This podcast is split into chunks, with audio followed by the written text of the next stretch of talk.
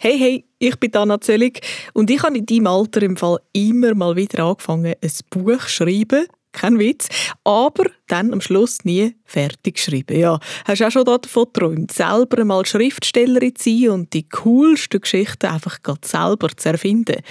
Die Kinder, die beim Wettbewerb Club der jungen Dichter mitgemacht haben, haben sich diesen Traum erfüllt Rausgekommen sind ganz viele spannende, gefürchtige, herzerwärmende, schräge und auch lustige Geschichten. Zehn davon hören wir zusammen. Anfangen wir mit der von der Serena. Ein Versehen ist bald geschehen.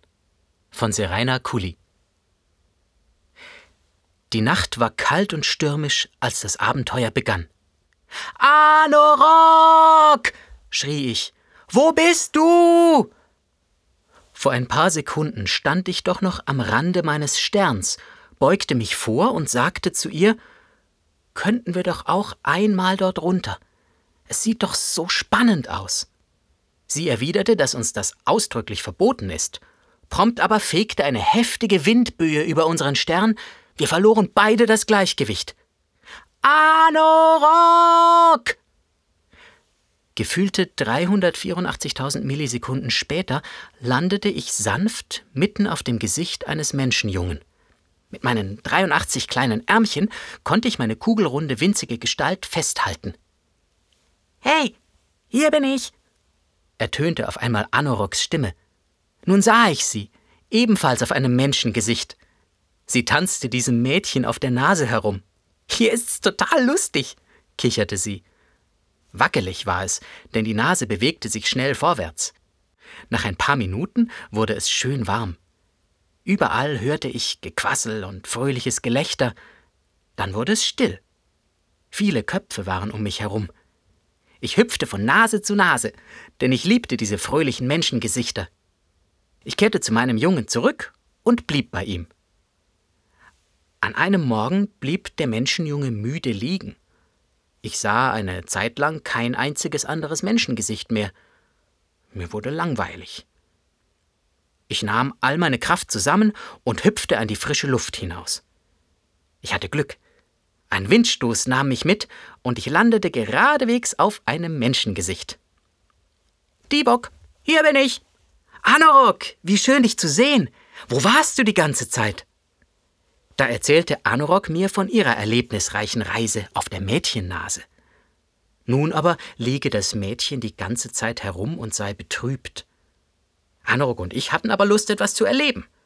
So hüpften wir also von Nase zu Nase, hörten viele neue Geräusche, sahen brummende Blechkisten und schlossen Bekanntschaft mit der Ameise Simea. Sie war die einzige Kreatur auf diesem neuen Stern, mit der wir uns unterhalten konnten. Irgendwie sah sie mehr uns auch sehr ähnlich. Später entdeckten wir etwas Seltsames.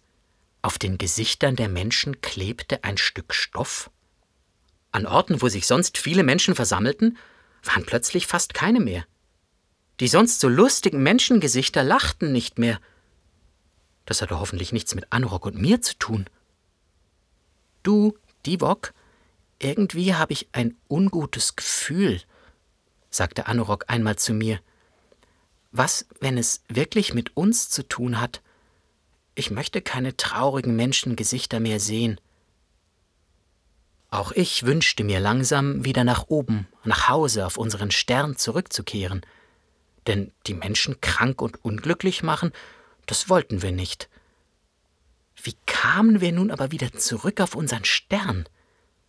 Vielleicht wusste Ameise Simea Rat. Lasst euch doch einfach wieder von einem stürmischen Windstoß mitten in der Nacht nach Hause bringen, sagte Simea, als wir ihr unser Problem geschildert hatten. Ich weiß einen zweckmäßigen Platz. Sie beschrieb uns den Weg.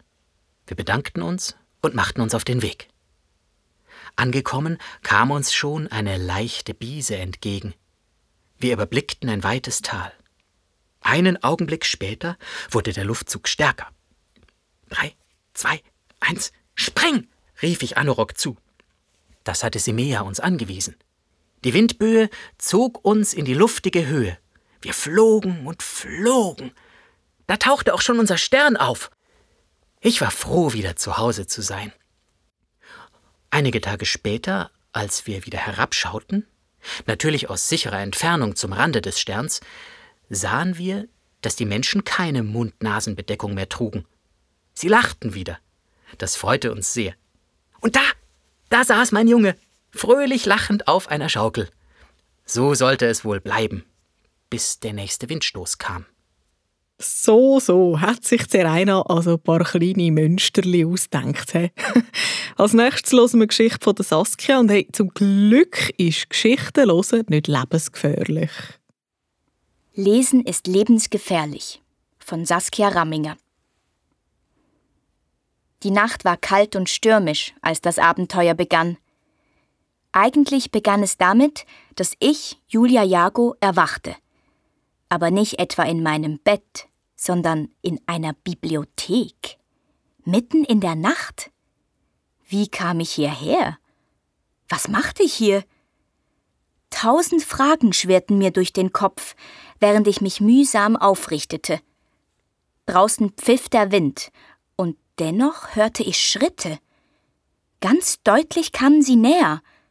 Instinktiv duckte ich mich hinter einer der massigen Bücherwände und schlotterte in meinem Schlafanzug. Vielleicht aber fror ich auch vor Angst vor einem Schurken, den ich erwartete. Aber stattdessen kam ein Junge um die Ecke. Er schien mein Alter zu haben und sah überhaupt nicht gefährlich aus. Nervös blickte er sich um. Sein Keuchen verriet, dass er gerannt sein musste. Zunächst blieb ich in meinem Versteck. Als ich sicher war, dass von ihm keine Gefahr ausging, tauchte ich hinter den Büchern auf. Der Junge wurde kreidebleich und wich entsetzt zurück. Bist du auch eine von denen? stammelte er. Nee, ich bin Julia. Und wer bist du? Justus, keuchte er. Ich lachte. Justus? So wie Justus Jonas aus den drei Fragezeichen? Genau, der bin ich. Und weil ich ihn dermaßen ungläubig anstarrte, erklärte er mir, dass man in ein Buch hineinkatapultiert werden kann, wenn man beim Lesen einschläft. In irgendein Buch? fragte ich ungläubig. Nein, in das Buch natürlich, das du gerade liest. An irgendeine Stelle. Ich war platt und hakte nach. Wenn ich bei einem Buch über das Mittelalter einschlafe, erwache ich dann auf dem Scheiterhaufen? Wenn du Glück hast. Glück? Ich starrte ihn an. Na, die wenigsten erwachen da ja wieder, oder? Gruselige Vorstellung. Ich wollte ihn noch vieles fragen, aber wir wurden von wuchtigen Schritten unterbrochen. Achtung, zischte Justus, Sie kommen! Rasch zog er mich in einen angrenzenden Raum, verschloss die Tür und zerrte ein halbhohes Regal davor. Du kennst dich hier ja prima aus, staunte ich. Dann fiel mir ein, dass Justus von den drei Fragezeichen immer samstags in der Bibliothek aushalf. Ich war also wirklich mitten in seinem Buch. Mein Puls beruhigte sich, obwohl das, was mir Justus erklärte, alles andere als beruhigend war. In Rocky Beach verschwanden seit einigen Wochen Jugendliche. Kommissar Reynolds hatte der Sache zunächst keine Bedeutung geschenkt und die Vermissten als Ausreißer abgetan aber seit auch Peter und Bob unauffindbar waren, hatte er Justus erlaubt, sich mal umzuhören. Alle Spuren führten in die Bibliothek. Darum hatte Justus sich heute Nacht hier einschließen lassen. Und nun saßen wir beide in der Falle. Es krachte gegen die Tür. Oh, verdammt, der Raum hat keine Fenster. Hier kommen wir nicht raus. Doch, triumphierte ich, wenn ich wegen einem Buch hier gelandet bin, kann mich auch ein anderes wieder rausholen. Justus nickte anerkennend und fragte Wohin reisen wir? Aber ich war bereits dabei, die Regale nach einem Buch über Luzern zu durchsuchen. Justus war schneller und streckte mir einen Stadtführer von 1947 entgegen. Bloß nicht, rief ich panisch. 1947, dann muss ich mit meiner Oma zur Schule. Die Schläge von draußen beruhigten mich auch nicht gerade. Zum Glück entdeckte ich einen aktuellen Prospekt von Luzern. Aber wie soll ich hier einschlafen können? kreischte ich. Du kannst auch von zehn rückwärts zählen. Wirklich? Er nickte und wir hielten uns an den Händen und zählten. Bei vier gab die Tür nach. Bei drei stürmten die Typen den Raum. Bei zwei grapschte einer nach mir. Bei eins schloss ich die Augen und konnte nur hoffen, dass der Trick auch wirklich funktionierte und Justus so schnell zählte wie ich. Ob der Justus Jonas jetzt echt durch Luzern strielt? Wir strielen zusammen durch zehn Geschichten, die beim Schreibwettbewerb Club der jungen Dichter entstanden sind. Alle geschrieben von Buben und Mädchen. Die, die jetzt kommt, die ist, äh, sagen wir mal, nichts für schwache Nerven. Der alte Henker von Thomas Kastley Als ich nach Hause kam, merkte ich sofort, dass etwas nicht stimmte. Der Bauernhof, den meine Eltern vor elf Jahren vor meiner Geburt gekauft hatten, stand dunkel und verlassen da. Normalerweise würden meine Eltern und Geschwister im hellen, freundlichen Wohnzimmer auf mich warten, besonders an einem so wichtigen Tag wie heute. Vorsichtig schloss ich die Tür auf und versuchte das Licht anzuschalten, doch es ging nicht an. War die Sicherung schon wieder rausgesprungen? Wo waren alle? Sie wussten doch, dass ich um acht nach meinem Fußballtraining zu Hause sein würde.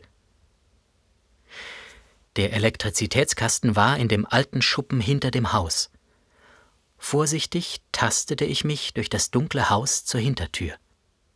Ich drückte die kalte Stahlklinke behutsam runter und lief durch den finsteren Hinterhof.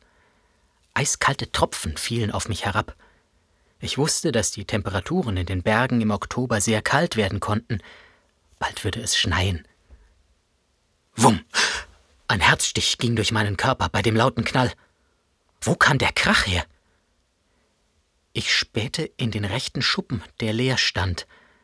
Jedoch, als ich mich umdrehte, blieb ich wie angewurzelt stehen.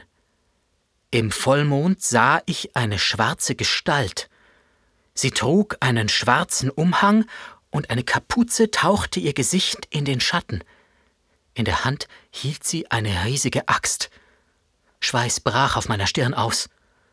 Zu gut konnte ich mich an die Dorflegende vom alten Lammenzind erinnern, der vor zweihundert Jahren hier gelebt haben soll. Man sagte, er wäre eines Nachts, als der Vollmond schien, verrückt geworden und hätte all seine Schafe umgebracht, bevor er selbst in den Graben fiel und grausam erstickte. Die Gedanken schwirrten durch meinen Kopf, während die Gestalt immer näher kam. Seine Axt glänzte im Licht des Vollmondes. Ich wollte fliehen, doch stolperte und fiel auf den harten Steinboden. Schmerz flutete durch mein Knie. Die Gestalt hob die Axt weit über seinen Kopf und schlug zu. Ich sprang auf und rannte um mein Leben. Mit jedem Schritt wurden meine stechenden Schmerzen immer größer. Als ich um die Ecke des Hauses bog, sah ich einen langen Mast und oben baumelte etwas Lebloses. Ein totes Schaf. Unten sah ich eine Blutpfütze. Ich schrie laut auf. Der Regen goss in Strömen vom Himmel. Ich rannte weiter. Mit letzter Kraft lief ich zum Schuppen, öffnete die alte Holztür und knipste das Licht an. Das grelle Licht blendete mich. Ich sah viele verschwommene Gestalten als sich meine Augen an die Helligkeit gewöhnt hatten, erkannte ich meine Familie und Cousins. Alles Gute zum Geburtstag! riefen alle. Hat dir die Überraschung gefallen? fragte meine Mutter etwas besorgt. Du siehst ein wenig blass aus.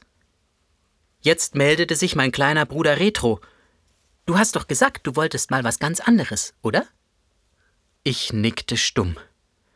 Die Tür ging auf und mein Cousin Fabian kam rein.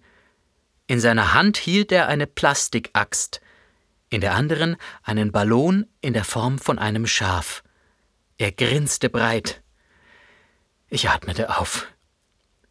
Fabian erklärte, wir sind auf die Idee gekommen, da heute in England Halloween ist. Jetzt erst bemerkte ich, wie toll alles geschmückt war. Totenköpfe hingen von der Decke, auf dem Tisch stand Essen in der Form von ausgerissenen Augen, abgehackten Fingern und Beinen, umgeben von einem roten Blutbad, aber es war nur Erdbeersoße. Ich konnte sehen, wie viel Mühe und Liebe sie in meinen Geburtstag gesteckt hatten. Vielen Dank, rief ich. Das ist wirklich der tollste Geburtstag. Mal was ganz anderes. Und wir umarmten uns alle lachend. Eine Geschichte, die beim Schreibwettbewerb Club der jungen Dichter entstanden ist. Genauso wie auch die nächste, die wir jetzt zusammen hören. Da gibt es noch mehr Nervenkützel, versprochen. Zuckerwatten Karamellbonbons von Anja Schumacher. Die Nacht war kalt und stürmisch, als das Abenteuer begann. Er schlich sich in den dunklen Saal, öffnete seinen Rucksack und nahm das Bild heraus. Die ganze Geschichte begann vor einigen Monaten in der Wohnung eines nicht sehr erfolgreichen Künstlers namens Hofer. Er hatte in seinem bisherigen Leben nicht viel Glück gehabt. Bilder hatte er bis jetzt nur wenige an irgendwelche Verwandte verkauft, die sie auch nur aus Mitleid kauften. Der Künstler saß an einem kleinen Küchentisch in seiner leeren Wohnung. Er hatte einen Kaffee in der Hand und las die Zeitung. Auf der Titelseite stand Gefälschtes Bild im Museum Alte Pinakothek in München aufgetaucht. Er las die Titelseite mehrere Male durch. Da kam ihm die Idee. Ich werde Bilderfälscher. Er stellte den Kaffee neben die Zuckerwatten Karamellbonbons, die er so liebte, und ging in seine Werkstatt in der Garage. Im Internet suchte er nach einem berühmten Bild, das er fälschen konnte.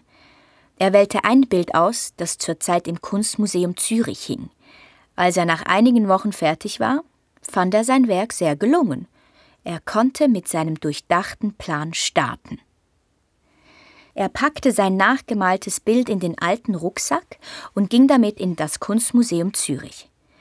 Beim Kiosk vor dem Eingang kaufte er sich noch schnell seine Lieblingszuckerwatten-Karamellbonbons. Der Künstler zog sein dünnes Portemonnaie aus der Jackentasche und bezahlte die Bonbons. Die Kioskverkäuferin war froh, dass sie alle sechs Zuckerwatten-Karamellbonbons-Schachteln, die sie seit langem nicht verkaufen konnte, endlich verkauft hatte. Im Museum bezahlte er anständig das Ticket und ging in die verschiedenen Säle die Bilder betrachten. Um zehn Minuten vor fünf ertönte die Durchsage.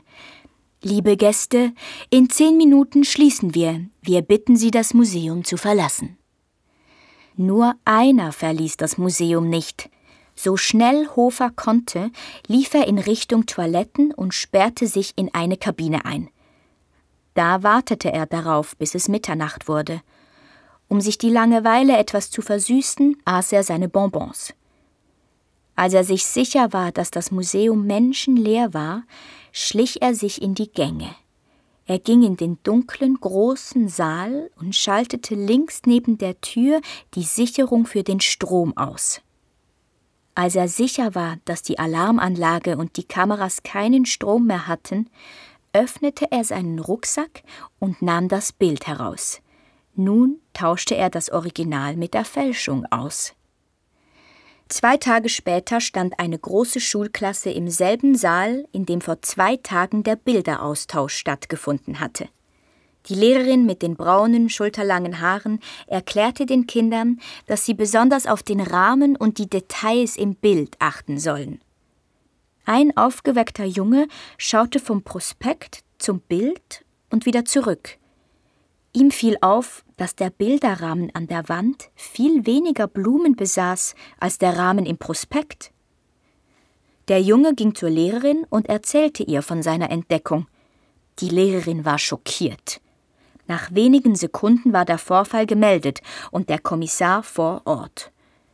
Kommissar Arnold ließ die Räume durchsuchen und die Polizisten fanden in der Herrentoilette einen ganzen Mülleimer voller Zuckerwatten-Karamellbonbons Papiere.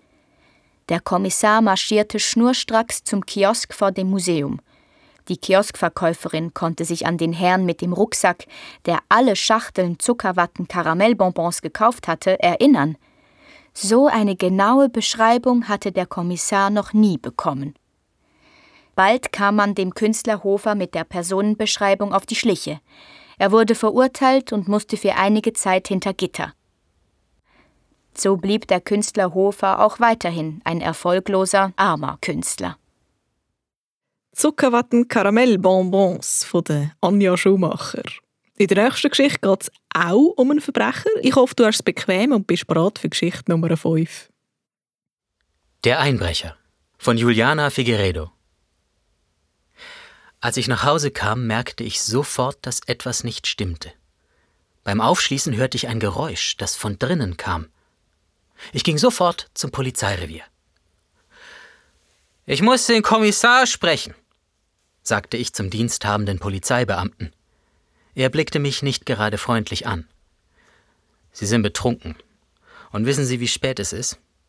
Jawohl, sagte ich. Es ist wichtig. Also, hören Sie, Herr Polizei, sagte ich. Dieser seufzte und versuchte es auf die freundliche Art. Ich bin Hauptwachtmeister Winter. Gehen Sie nach Hause und legen Sie sich schlafen. Und kommen Sie morgen wieder. Dann wird der Kommissar Zeit für Sie haben. Hab gemacht? In meiner Wohnung liegt eine Leiche und ich habe sie erschossen. Hauptwachtmeister Winter schien die Geduld zu verlieren. Jetzt ist aber Schluss. Ich bestelle Ihnen jetzt ein Taxi. Was glauben Sie, was Betrunkene hier alles erzählen? Ich schüttelte den Kopf und lachte. Das, das, darf nicht wahr sein. Ich präsentiere diesem langweiligen Polizeirevier einen Täter, nämlich mich, und der Herr Polizist will mich nach Hause schicken. Es ist doch drehbuchreif. Ich kramte umständlich in meiner Tasche und hatte plötzlich eine Pistole in meiner Hand, die ich auf den Polizist richtete. Sehen Sie, Herr Polizist! Hauptwachtmeister Winter fuhr erschrocken zurück und stand einen Augenblick starr. Geben Sie mir sofort die Waffe. Machen Sie keine Dummheiten. Ist sie geladen? Ich reichte ihm die Pistole. Natürlich ist die geladen. Kann ich jetzt den Herrn Kommissar sprechen?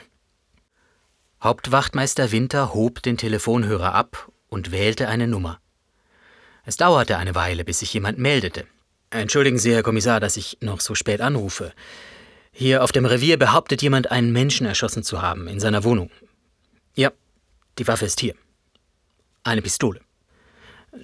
Doch der Mann ist betrunken. Ziemlich stark. Die Adresse. Nein, noch nicht. Einen Streifenwagen schicke ich sofort hin. Natürlich auch einen Krankenwagen. Der Polizist wandte sich an mich. Wie heißen Sie? Und Ihre Adresse? Ich nickte anerkennend. Na endlich. Felix Sommer, Lindenstraße 4. Hauptwachtmeister Winter gab die Adresse durch. Jawohl, Herr Kommissar. Wird gemacht. Er legte den Hörer wieder auf und wandte sich an mich. Der Kommissar wird bald hier sein ich werde jetzt ein Protokoll Ihrer Aussage machen. Ich rede nur mit dem Herrn Kommissar. Mit dem Protokoll würde nichts werden. So saßen wir beide auf unseren Stühlen und warteten. Um drei Uhr erschien der Kommissar. Sein Gesicht war unausgeschlafen. Auf Sie habe ich gewartet. Der Kommissar zog einen Stuhl heran und setzte sich mir gegenüber. Sie sind also Felix Sommer, Lindenstraße 4. Eigenheim, nicht wahr? Mein Gesicht strahlte. Genau, Herr Kommissar. Und in der Diele, da liegt eine Leiche. Der Kommissar hatte Mühe, seine Müdigkeit zu unterdrücken. Und erzählen Sie mal Ihre Geschichte. Den Einbrecher habe ich erschossen. Mit dieser Waffe da. Ich zeigte auf den Tisch. Und wie hat sich alles abgespielt? fragte der Kommissar. Also, ich kam nach Hause und beim Aufschließen hörte ich ein Geräusch, das von drinnen kam, vom Flur. Mir entgeht nämlich nichts. Glauben Sie mir? Der Kommissar nickte müde. Ich habe sofort gewusst, da war was. Und dann?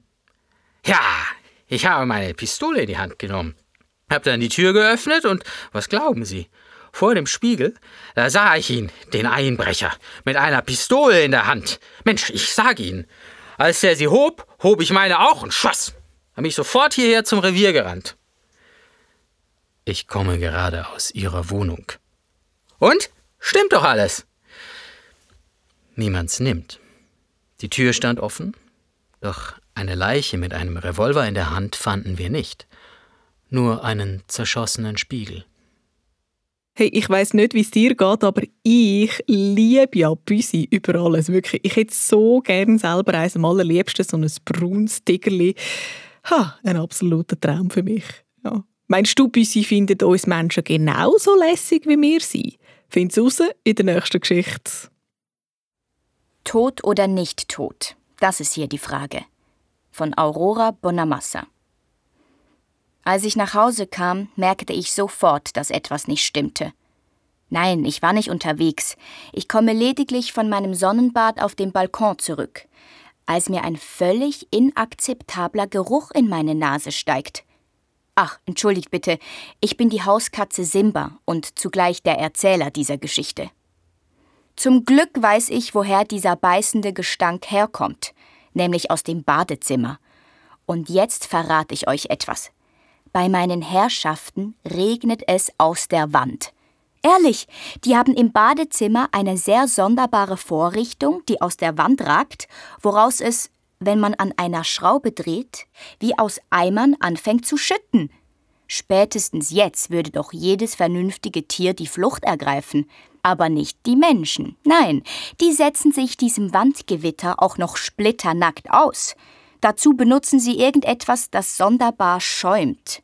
Damit reiben sie sich dann von Kopf bis Fuß ein. Das wäre ja alles halb so schlimm, wenn dieser grauenhafte Gestank nicht wäre. Trotz allem komme ich dennoch auf meine Kosten, denn die Bilder, die ich dabei zu sehen bekomme, sind wirklich spektakulär. Warum ich das weiß? Nun, ich hole mir meine persönlichen Eindrücke gleich selbst hinter dem Vorhang, den sie extra dafür aufgehängt haben, damit ich spionieren kann. Obschon ich das alles sehr amüsant finde, bin ich überaus froh darüber, dass ich mir diese Prozedur ersparen kann. Warum? Na, ganz einfach, denn dieses unter dem Regen stehen muss höllische Schmerzen verursachen. Denn jedes Mal, wenn sich meine Mitbewohner diesem Unwetter aussetzen, geben sie ganz schreckliche Laute von sich. Wer nun denkt, dass diese Folter zu Ende ist, der irrt. Fakt ist, dass meine Freunde nach dieser Tortur aber keineswegs besser aussehen als vorher. Triefend nass stehen sie nun da und versuchen irgendwie ihr Äußeres zu retten. Die Frisur von meinem Frauchen ist nicht wiederzuerkennen. Ihre Haare erinnern mich vielmehr an die Federpracht eines Fasans. Für das Aussehen von meinem Herrchen finde ich schon gar keine Worte mehr. So, und jetzt kommt er der kriminelle Teil meiner Geschichte. Ich habe ja gar nicht gewusst, dass meine Freunde eine Waffe besitzen. Jetzt seid ihr platt, nicht wahr? Meine Mitbewohner haben einen Revolver im Haus. Und das Schlimmste kommt erst noch. Mein Frauchen steht nun mit diesem Ding vor dem Badezimmerspiegel und zielt damit direkt auf ihren Kopf. Nun, eigentlich kann ich Ihren Gedankengang gut nachvollziehen. Ich meine dies in Bezug auf Ihre Frisur. Aber wer kommt denn wegen ein paar schlecht sitzenden Haaren gleich auf Selbstmordgedanken? Allem Anschein nach mein liebes Frauchen. Ich werde diese Tat wohl kaum noch verhindern können und verziehe mich mit dem quälenden Gedanken, wer wir nach ihrem Ableben meine Futterdosen öffnet. Vielleicht sollte ich doch versuchen, mein Frauchen von dieser Tat abzuhalten. So renne ich also los, in Richtung Badezimmerspiegel, aber es ist zu spät. Mit meinem Eintreffen drückt sie den Abzug der Pistole und erschießt sich eiskalt direkt vor meinen Augen. Traurig, aber wahr. Jetzt muss ich wohl verhungern. Ach, ich mag gar nicht zum Tatort hinschauen. Der Anblick von Blut und Leichen sind für mich unerträglich. Nun höre ich aber etwas, was mich zum Hinschauen zwingt. Was ich nun zu sehen bekomme, verschlägt mir beinahe das Maunzen. Mein Frauchen ist gar nicht tot, sondern versucht sich immer noch mit dieser komischen Pistole ins Jenseits zu befördern. Mit einem gewissen Sicherheitsabstand betrachte ich ihren Todeskampf. Keine Ahnung, mit welcher Art von Waffe sich mein Frauchen da abkämpft. Doch etwas Gutes hat dieses Ding. Es hat die einst so skurrile Fasanenfrau wieder zurück in meinen privaten Dosenöffner verwandelt. Das war wieder einmal viel heiße Luft um nichts. Föhn sei Dank und tschüss. Tot oder nicht tot, das ist hier die Frage. Die Geschichte von der Aurora Bonamassa, die tönt wie echt oder wie eine richtige Profi-Geschichte. Die nächste Geschichte kommt von Pascal und da erlebt ein Mann etwas ziemlich Seltsames. Schicksalsbaum von Pascal Oberer Die Nacht war kalt und stürmisch, als das Abenteuer begann. Ich war mit meinem Auto auf dem Weg zum Flughafen. Es schneite und stürmte fürchterlich, aber ich war sehr aufgeregt.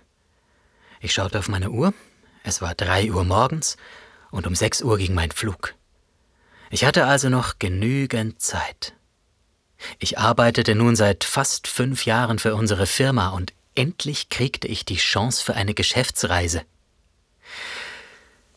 Entspannt fuhr ich die dunkle Waldstraße entlang, während das Radio mich in weihnachtliche Stimmung versetzte. Gedanklich war ich schon in Los Angeles an einem Pool am Entspannen, Plötzlich wurde ich aus meinen Gedanken gerissen, als ein großer, breiter Baum vor mir auf die Straße krachte. Ich trat mit voller Wucht auf die Bremse und mein Auto blieb ein paar Zentimeter vor dem Baum stehen. Es herrschte Stille. Meine Hände umklammerten noch immer zitternd das Steuerrad. Ein paar Meter weiter und ich wäre jetzt unter dem Stamm begraben. Ich stieg aus und merkte erst jetzt, wie groß der Baum wirklich war. Auf dieser Straße weiterzufahren war absolut unmöglich. Langsam geriet ich in Panik, dass ich es nicht mehr rechtzeitig zum Flughafen schaffen würde. Gestresst stieg ich in mein Auto und drehte um. Auf meinem Navigationsgerät suchte ich vergeblich nach einer anderen Route. Die Feuerwehr zu rufen, um den Baum wegzuräumen, würde zu lange dauern. Also fuhr ich die Straße zurück bis ich eine kleine Nebenstraße sah, die zwar in den Wald führte, aber immerhin schien die Richtung zu stimmen. Ich bog ab, ohne lange nachzudenken. Die Straße war holprig und schlammig, und ich hatte ein mulmiges Gefühl. Trotzdem fuhr ich weiter. Ich werde jetzt alles dafür tun, dass ich es rechtzeitig schaffe, dachte ich mir. Mittlerweile war es bereits vier Uhr. fünfzig. Mir lief die Zeit davon. Nach einer weiteren halben Stunde Fahrt durch den gruseligen Wald erreichte ich endlich wieder eine normale Straße. Auch mein Navi zeigte glücklicherweise wieder die richtige Route an. Der Flughafen befand sich etwas außerhalb der Stadt. Ich ignorierte mehrere rote Ampeln, streifte ein anderes Auto und wurde zweimal geblitzt. In Gedanken stellte ich mir meinen Chef vor, dem der Kragen platzen würde, wenn ich den Flug verpasste, und der mir nie mehr die Chance geben würde, so eine tolle Geschäftsreise zu machen. Endlich am Flughafen angekommen, packte ich meinen Koffer und rannte los. Nur noch zwölf Minuten bis zum Abflug. Ich hetzte durch den ganzen Flughafen, noch etwa eine Minute. Ich sah, wie die letzten Leute durch das Gate von Flug 526 gingen und ich wurde bei einem Sicherheitscheck aufgehalten. Panisch fragte ich den Angestellten, ob er mich nicht noch durchlassen könnte, sonst würde ich meinen Flug verpassen. Aber er verneinte und machte weiter. Ich war am Boden zerstört, verließ langsam den Flughafen. So lange hatte ich mich auf diese Reise gefreut und es jetzt vermasselt. Betrübt stieg ich in mein Auto, fuhr nach Hause. Auf dem Rückweg fiel mir auf, dass der verdammte Baum, der an allem schuld war, bereits wieder weggeräumt war. Müde und verärgert zu Hause angekommen, warf ich mich vor den Fernseher und versuchte mich mit einem Krimi abzulenken. Plötzlich wurde der Film von einer Durchsage unterbrochen. Man sah einen brennenden Wald mit unzähligen zerstörten Flugzeugteilen ein Reporter berichtete über ein katastrophales Unglück mit vielen Toten. Als ich genauer hinschaute, erstarrte ich. Es war mein verpasstes Flugzeug. Flug 526 auf dem Weg nach Amerika. Der umgestürzte Baum hat ums Leben gerettet. Schön. Auch in der nächsten Geschichte geht es um eine Rettung, allerdings um eine Rettung auf eine ganz andere Art. Aber lass dich überraschen. Wie ein Kuss mir das Leben rettete. Von Mia Maron. Die Nacht war kalt und stürmisch, als das Abenteuer begann. Marlin spähte unter der Decke hervor, alle anderen Mädchen im Schlafsaal schienen zu schlafen. Marlin hasste ihr Leben in diesem Waisenheim, Ständig wurden sie gezwungen, schreckliche Dinge zu tun. Erst letzten Donnerstag musste ein Kind in ein Museum einbrechen und dabei jemanden schwer verletzen. Alle Kinder in diesem Heim waren besonders, denn sie besaßen alle verschiedene magische Fähigkeiten. Nur deshalb wurden sie eingesperrt und gequält. Marlin hatte beschlossen, abzuhauen. Als sie in den Gang schlich, war alles unheimlich und dunkel. Plötzlich ging eine Tür auf. In der Tür stand eine Silhouette. Ist da jemand? fragte eine Jungenstimme. Es war Noah. Was machst du hier? fragte Marlin leise. Noah erwiderte Ja, abhauen natürlich. Und so schlichen sie gemeinsam Richtung Ausgang. An der Tür standen zwei große Wachen, die aufpassten, dass niemand rein oder rauskam. Noah nahm ihre Hand und sie flogen los, denn das war seine magische Fähigkeit. Hinter ihnen hörte Marlin die Wächter rufen. Die hauen ab! Marlin zitterte vor Angst. Was würde mit ihnen passieren, wenn sie gefangen würden? Die Wächter verfolgten sie mit einem Auto. Wir müssen über den Berg, das verschafft uns Zeit. Über dem Berg war es enorm windig. Sie würden nicht viel vor den Verfolgern am Hang sein, und genau so war es. Als das Auto am anderen Hang war, flogen sie genau über ihnen. Da schoss plötzlich jemand mit der Pistole auf sie. Noah versuchte auszuweichen, aber die Kugel streifte Marlin am Hals. Noah schrie: Nein, du darfst nicht sterben! Marlin zwang heraus: Du musst Hilfe finden. Schon kamen die nächsten Schüsse und Noah flog so schnell er konnte davon. Nach ungefähr einer Stunde traute Noah sich zu landen. Er ging zu einem Bach und säuberte Marlins Wunden. Er machte einen Verband aus Kleidungsfetzen. Plötzlich entdeckte er ein Mäuschen, das mit den Pfötchen wedelte und nach Westen zeigte. Nach Westen hieß auch weg von den Verfolgern. Geh mit ihr, sagte Marlin, und Noah folgte ihr. Die Maus stoppte auf einer Lichtung. Auf der Wiese wimmelte es nur so von Tieren. Noah legte Marlin ins Gras und schaute sich um. Die Tiere waren um sie versammelt und kümmerten sich liebevoll um sie. Es ging ihr sofort viel besser. Sie unterhielt sich mit einem Kaninchen, einem Hirsch und einer Ameise.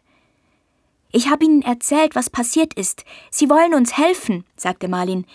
Sie spinnen ein Netz. Schau, es ist schon fast fertig.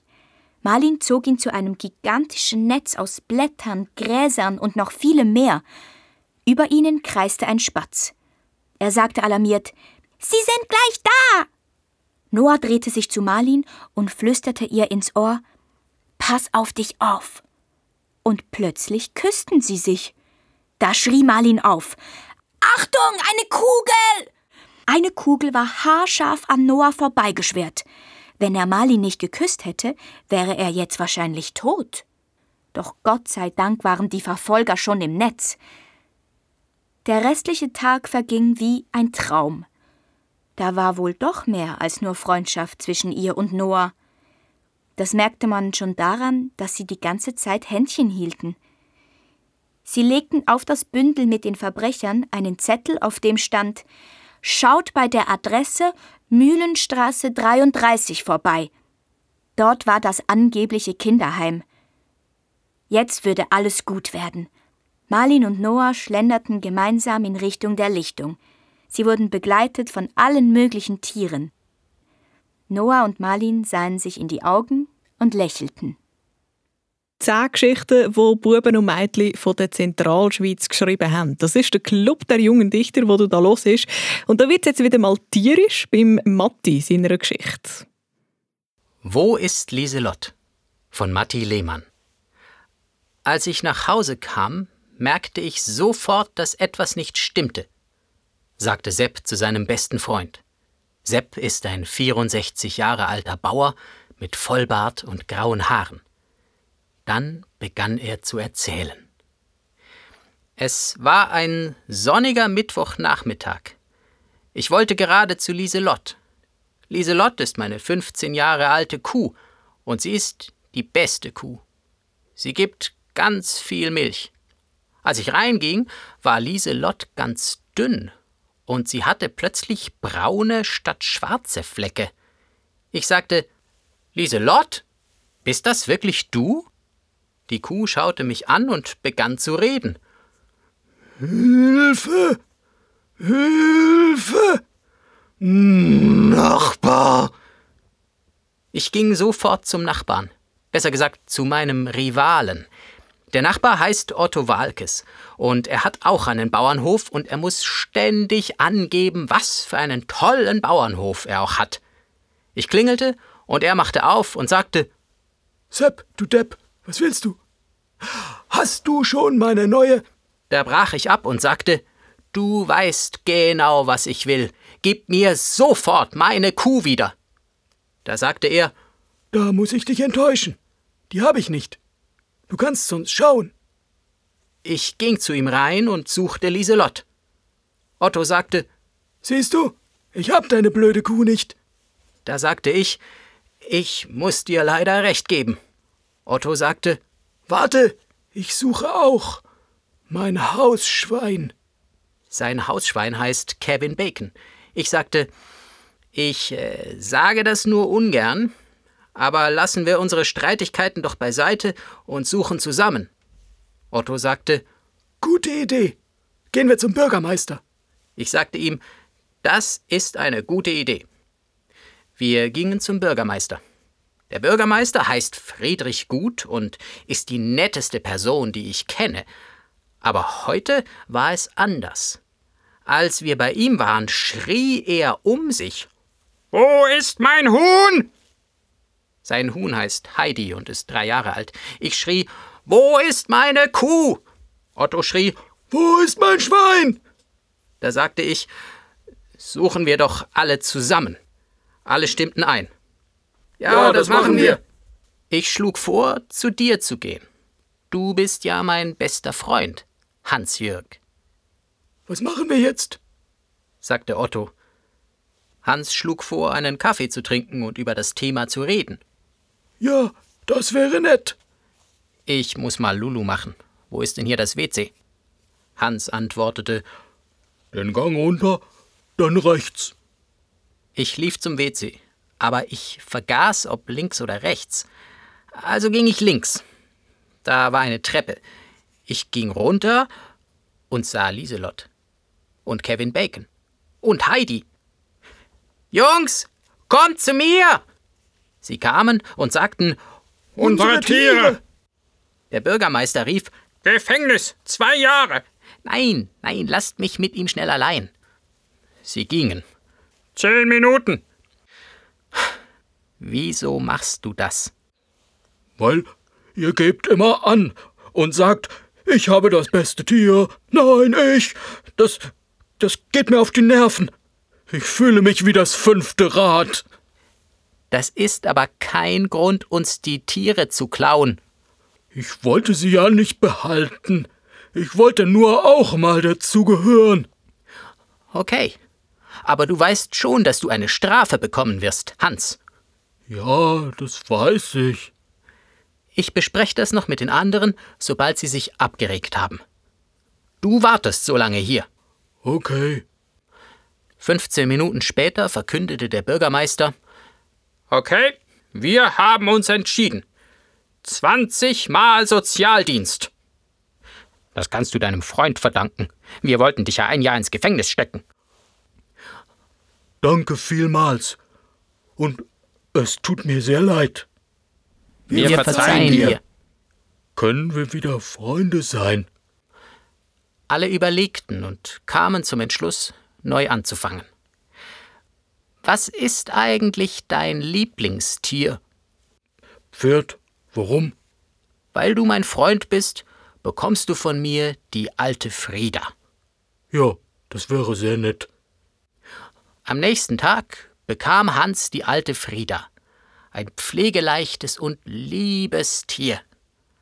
Von dem Tag an war alles wieder gut der Matti Lehmann, einer von vielen Buben und Mädchen, die mitgeschrieben haben beim Club der jungen Dichter, dem Schreibwettbewerb. Neun Geschichten haben wir gehört, die letzte, die gibt es jetzt. Eine Familie im Krieg von Leonard Russ. Die Nacht war kalt und stürmisch, als das Abenteuer begann, irgendwo in der Sowjetunion.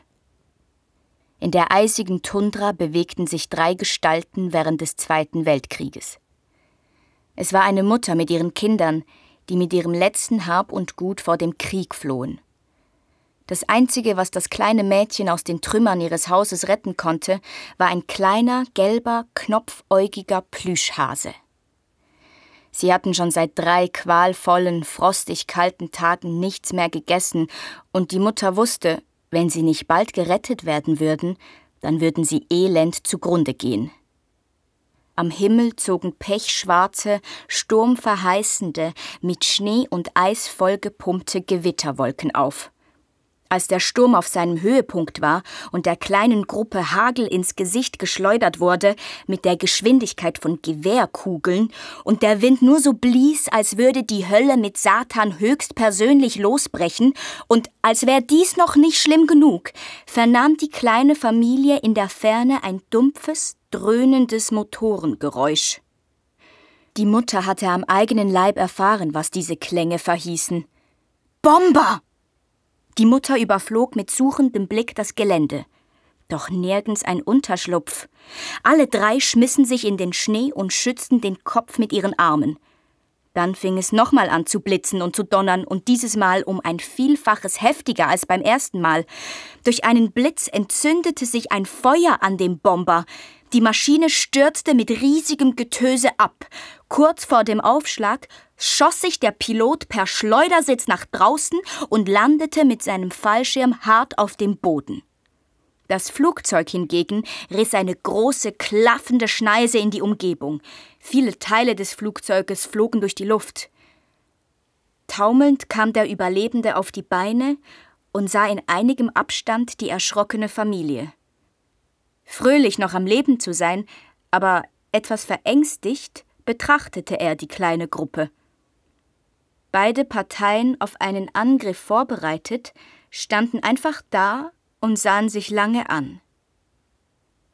Da bemerkte der Pilot, wie das kleine Mädchen mit ganz blauen Lippen zitterte. Er ging zu der Familie hinüber und gab dem Mädchen mit einem freundlichen, warmen Lächeln seine kuschelige, flauschige, etwas verschwitzte, dennoch warme Fliegerjacke. Zum Dank gab sie ihm den süßen, gelben kleinen Plüschhasen, der ihm ein Lachen entlockte. Er stellte sich vor. Hallo, ich heiße Juri Gagajew. Und wie heißt ihr? Die Mutter mit ihren zwei Kindern stellte sich vor und erklärte ihm, wie sie in diese missliche Lage geraten waren. Zusammen tüftelten sie an einer Lösung, um von dort, wo sie waren, wieder wegzukommen.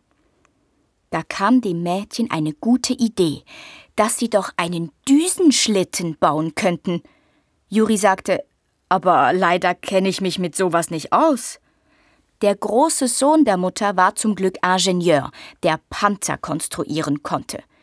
Er hatte sich jedoch vor dem Regime versteckt, da er keine Maschinen bauen wollte, die Menschen schadeten. Aber ich kann sowas. Schlussendlich bauten sie aus den Rotoren den Antrieb.